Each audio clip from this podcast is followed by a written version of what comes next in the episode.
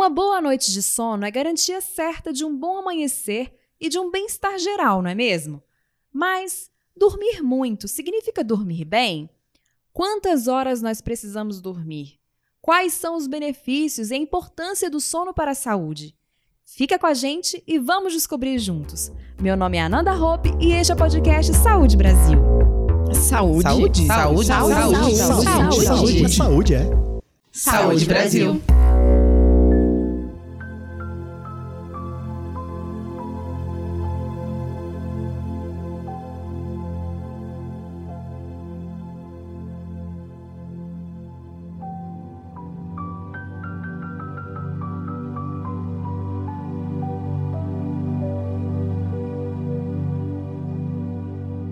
Para conversar com a gente sobre a importância do sono para a saúde, convidamos a professora de Educação Física e profissional de saúde do programa Academia da Cidade, da Secretaria de Saúde do Recife, Valquíria Santos, e a atleta paralímpica Edênia Garcia.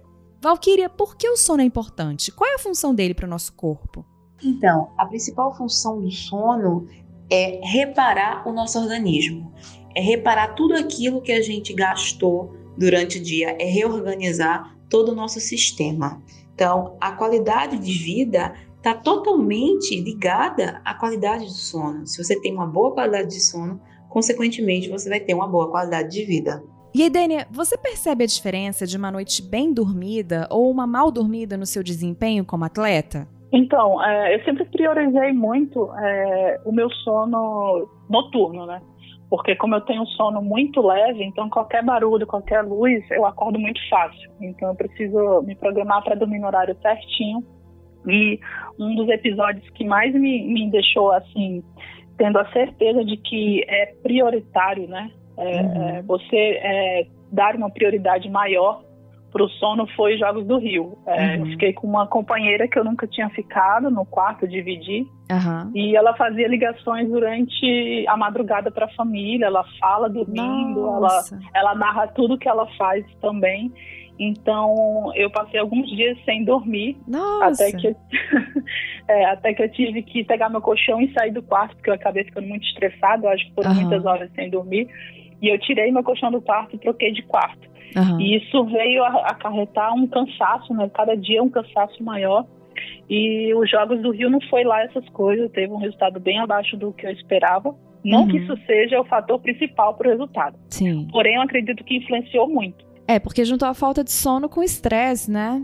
Também, é luto, então eu estava passando por várias coisas naquele momento. Uhum. E eu percebi que eu cheguei no final dos jogos bem mais cansada do que eu cheguei é, nos jogos anteriores de Londres. Então, eu acredito que tem com certeza influência total, não só no rendimento, como na recuperação, né? Porque uhum. se um uhum. atleta ele não recupera bem, é impossível ele render nos treinos e em competição.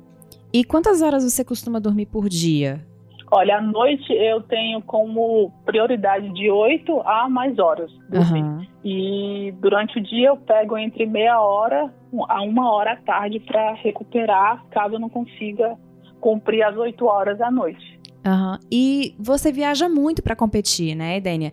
Então, uhum. essa coisa do fuso horário, como é que você faz para lidar com isso? Você chega e, e, dorme logo? Tem gente que fala que é melhor você continuar acordado para entrar no fuso do país em que você está. É, você toma alguma, algum outro complemento, como melatonina? Então, é, eu fui para os Jogos de Pequim e eu lembro que foi bem difícil a aclimatação. Porém, a gente não tinha nenhum tipo de complemento que seria a melatonina. Uhum. E recentemente eu voltei da Austrália e o que eu tenho sempre em mente é o seguinte: a gente tem que manter uma rotina, né? Então, na Austrália, como o fuso era muito grande, uhum. é, o que, que eu fiz? Eu peguei uma rotina de deitar, na, deitar, tá deitado em determinado horário tomar uhum. melatonina nos primeiros dias e realmente forçar o horário do sono, né, para poder entrar o mais rápido possível no fuso, porque isso implicaria também em resultados, né? Então, acho que o que ajuda bastante a gente quando está em fuso horário, assim, em viagens longas também do outro lado do mundo, é ter essa rotina bem programada, assim, bem certa, sabe? A alimentação ajuda muito e também o horário certinho de se recolher, de desligar os aparelhos eletrônicos também E você costuma fazer alguma coisa antes de dormir para se preparar para o sono? Pensar como foi o dia, pensar no dia seguinte, ou Não. ler um livro? Tiver... É, então, eu leio quando dá vontade, assim, normalmente o que eu fazia antes, que eu pecava muito, é estar tá assistindo é, séries até altas horas da noite. Então isso já saiu da minha rotina, até porque isso tira o sono completamente. E o que eu tenho feito quando não chega, no caso, quando eu estou infuso, que é mais comum isso acontecer, não chega o sono, começou a entrar na meditação. Eu faço meditação, então eu consigo relaxar mais rápido. Uhum. E entrar no sono mais rápido também. E tem alguma técnica que você possa indicar para quem está ouvindo e também tem dificuldade de dormir e pegar no sono? Tenho. Olha, eu fiz um curso que é bem rápido, é de uma semana, chama Meditação Transcendental. Uhum. Então ele, ele, ele tem até estudos que falam que ela recupera bem mais do que o sono, mas que não substitui o sono. Uhum. Mas às vezes que eu faço eu percebo uma recuperação muito rápida, principalmente parte muscular. Uhum. É, ela acontece duas vezes no dia, de 20 minutos. Você consegue fazer em qualquer lugar. Assim, todo mundo acha que meditação é muito difícil de começar e poder entrar no estado absoluto de relaxamento. Não uhum. é assim, é fácil porque você não precisa desligar todos os seus pensamentos. As pessoas acham que eu tenho que controlar todos os meus pensamentos para poder estar tá meditando ou estar tá relaxado. Não. Uhum. Os pensamentos vão vir e isso será natural. Então, o que eu fiz no final de 2016 foi isso. Foi esse curso que ajuda muito, assim, na recuperação, a qualidade do sono, é, emagrecimento também. Muitas, assim, a parte de qualidade de vida melhora muito. Então, para Tóquio 2020, você já está preparada também tanto nessa questão de né, lidar bem com o estresse e conseguir dormir com mais facilidade, também ver a companheira pro quarto, né? Tem é, que... Isso também é muito importante. E, Valkyria, quantas horas nós devemos dormir por dia? Bom, os médicos e cientistas revelam que o interessante é que a gente durma em torno de 8 horas por dia. Por que isso? Porque é importante que os estágios do sono e os ciclos que compreendem esses estágios consigam ser cumpridos não é? Porque é durante esses estágios e esses ciclos que a gente consegue realmente realizar a reparação orgânica, né? O reequilíbrio do organismo para que as funções é, sejam todas cumpridas e que a gente consiga ter um próximo dia com bastante vitalidade e disposição. Muitas pessoas, né, dizem que dormem apenas 5 horas por dia, 4 horas por dia e estão super dispostas no outro dia. Só que os estudos, né, demonstram que os ciclos presentes nos estágios de sono, eles têm um tempo determinado para acontecer. Então, é durante esses ciclos que existe a reparação do, do, do, organismo, a reconstrução muscular, a liberação, a secreção de proteínas e de hormônios, que são extremamente importantes para o funcionamento do nosso organismo. Para além disso, existe todo o nosso descanso mental, a nossa reparação emocional, é, existe o arquivamento de memórias necessárias, existe a excreção daquilo que também não é necessário para o nosso organismo e também está só ocupando lugar na nossa mente, na nossa memória. Então, é, levando em consideração esse tempo necessário, dizer que dormir pouco é sinônimo de boa qualidade de sono está errado. Assim como muitas pessoas também dizem que dormem mais de 9, de 8 horas, ultrapassam essas, esse tempo e tem um sono extremamente leve. Tocou, acordou. Isso significa dizer que a pessoa não conseguiu entrar no sono profundo, que é realmente aonde todas essas funções vão acontecer e o reparo orgânico vai ser de fato concluído. E qual é a diferença entre dormir e cochilar? Então, como eu havia falado anteriormente, né, para que haja essa reparação orgânica, para que haja essa reorganização do nosso metabolismo, são necessárias algumas determinadas horas de sono.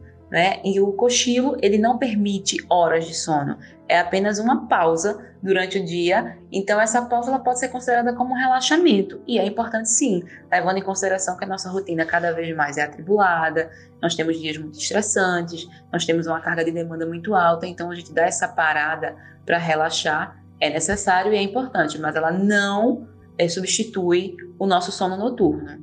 Né? Como no caso da nossa atleta, que treina mais de uma vez por dia, por exemplo, é muito importante que ela tenha essa parada para respirar, para relaxar, para realmente ter uma, dar uma tranquilizada na rotina e voltar com muito mais é, disposição. E Valkyria, o nosso sono é dividido em estágios, não é? Você pode explicar para a gente um pouco sobre eles? Claro, com certeza. Então, nosso sono é dividido em dois estágios, o REM e o no REM. O REM significa dizer Rapid Eye Movements, que seria a rápida movimentação do globo ocular. E o No-REM, o No Rapid Eye Movements, né? Que seria a não movimentação rápida do globo ocular. O No-REM é, é o nosso primeiro estágio de sono, que é onde a gente começa a adormecer. Então, ele é composto por quatro ciclos. O primeiro é aquele estado de vigília, onde a gente está meio que dormindo, meio acordado, aquele estágio onde a gente dá aquela piscada profunda, mas ainda não está totalmente adormecido. E aí vem os estágios seguintes, né? O segundo estágio, onde o nosso corpo começa a descansar mais, a pálpebra começa a pesar, nosso relaxamento começa a ser mais profundo, e o terceiro e o quarto estágio, onde a gente realmente consegue se aprofundar mais nesse sono, que é onde acontece a secreção de hormônios, a secreção de proteínas, a o relaxamento profundo, o, a recuperação muscular, que é extremamente importante para nossa atleta. então, a gente consegue reparar o nosso organismo durante esse estágio. Em seguida, nós temos o REM, né, que é o Rapid Eye Movements, que é o, a movimentação rápida do globo ocular, que é, onde, é o estágio onde a gente sonha, é o estágio onde a gente atinge uma alta frequência cerebral, é o estágio onde a nossa pressão, inclusive, aumenta, é o estágio em que a mente já está fervilhando.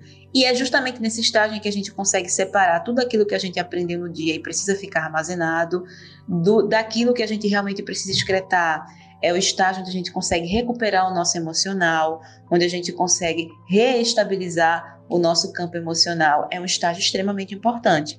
E ele, nesse primeiro momento, dura apenas em torno de 3, 5 minutos. E a partir daí, os ciclos se repetem. Voltamos para o no-REM e depois passamos para o REM novamente. E aí, esses ciclos se repetem em torno de 4 a 5 vezes por noite. Por isso, que são preconizadas às 7 e 8 horas para que esses estágios que se repetem consigam alcançar os seus objetivos. É, como a gente está falando aqui com a Edenia, nossa atleta, é extremamente importante que ela consiga dormir bem, para que ela consiga atingir esses níveis e estágios, para que ela consiga reparar essa musculatura que foi gasta durante o dia, para que ela consiga armazenar todas as técnicas que ela aprendeu durante o dia e é, descartar aquilo que não interessa para que ela consiga ficar com a mente novamente disposta para outro dia, assim como para todas as outras pessoas. E o que pode interferir na distribuição dos estágios de sono? Bom, vários fatores podem contribuir para é, atrapalhar esses estágios do sono, né? Levando em consideração fatores externos, nós temos os ruídos, é, a luminosidade, nós temos ambientes insalubres, tudo isso pode interferir no nosso relaxamento profundo. Para além disso, tem nossas questões emocionais, estresse, ansiedade, pensamentos acelerados, né? É, a gente não começar num processo de relaxamento mesmo antes de ir para a cama, não ter rituais, está se aproximando, por exemplo, a hora de dormir, então você já começa a se desconectar de tudo aquilo que tire sua atenção, de tudo aquilo que lhe deixe mais acordado, levando em consideração que hoje em dia a gente está cada vez mais, né? Conectado, é importante se desconectar e começar a relaxar desde já. Fora isso, temos também a alimentação. É muito importante que, se aproximando da hora de dormir, a gente não se alimente com comidas gordurosas, de difícil digestão, com é, bebidas estimulantes, café, é, que tenham cafeína, né, que tem outros tipos de estimulantes, para que a gente consiga realmente entrar nesse processo de adormecimento. Também tem os distúrbios do sono, né, o bruxismo, é, a apneia do sono, a, o sonambulismo, que também interferem nesses estágios do sono e comprometem consideravelmente uma boa noite de sono, é, atrapalham a qualidade do sono, sim. E o que caracteriza uma boa noite de sono? O que caracteriza uma boa noite de sono, Ananda, é você conseguir atingir todos esses estágios do sono, começando pelo relaxamento até o sono profundo, né? Porque é aí que você vai conseguir ter essa reparação orgânica, é aí onde você vai conseguir ter essa distribuição hormonal, ter esse reequilíbrio mental, ter essa, esse relaxamento muscular para que você tenha disposição, vitalidade e uma boa capacidade de aprendizado no outro dia. Então, tudo isso está ligado a você conseguir atingir esses estágios do sono. Né? Isso caracteriza uma boa noite de sono, é você acordar, você despertar sem ter vontade de voltar no mesmo momento para a cama, sem ficar encostando durante o dia e adormecendo em qualquer canto. Tem muita gente também que diz isso, né? Ah, eu durmo muito bem. Onde eu encostar, eu durmo. Isso significa que você dorme mal e muito mal, porque você não conseguiu reparar o seu organismo durante os horários que deveriam ser reparados. Valquíria, você pode dar para a gente dicas de como dormir melhor? Claro, existem sim algumas orientações para que a gente consiga garantir uma boa noite de sono. Bom, primeiro de tudo, né, é você se desconectar de maneira geral, se desconectar do trabalho, se desconectar dos aparelhos né, de telefone, se desconectar do notebook e priorizar aquele momento para dormir. Então, é importante que você faça do seu quarto um local apenas para dormir, luminosidade baixa, é, ausência de ruídos, sabe? É até interessante que não haja televisão dentro do quarto, porque isso tira sua atenção do seu foco. Seu foco naquele momento é dormir, é relaxar, é descansar. E todos esses outros aparelhos, eles tiram, eles roubam sua atenção. Então, um local livre de odores também. É, se você puder estar fazendo um relaxamento, um alongamento antes de dormir, se você for adepto ou não e queira conhecer, a meditação é um recurso extremamente interessante porque você começa a diminuir a atividade cerebral, você começa a diminuir a, a frequência mental, então você começa a entrar nesse processo de relaxamento já. E também não ingerir alimentos, é, bebidas que sejam estimulantes ou alimentos muito pesados de difícil digestão antes de dormir, porque isso vai atrapalhar durante o sono, né, por conta do processo digestivo, e você não vai conseguir atingir os níveis profundos de sono, e isso vai fazer com que você durma mal e não recupere o que você precisa recuperar. E se for o caso, você precisar ingerir alguma coisa antes de dormir, né, você ingira alimentos leves, bebidas que não tenham nenhum ativo estimulante, para que você não atrapalhe a sua noite de sono. E essa conversa foi tão boa que eu vou até tirar um cochilo agora para conseguir absorver bem as coisas que a gente conversou. Agradecemos a participação da professora de Educação Física e profissional de saúde do Programa Academia da Cidade da Secretaria de Saúde do Recife, Valquíria Santos, e da atleta paralímpica Edênia Garcia. Agradecemos também a você, ouvinte, pela companhia. Até o próximo episódio do Saúde Brasil.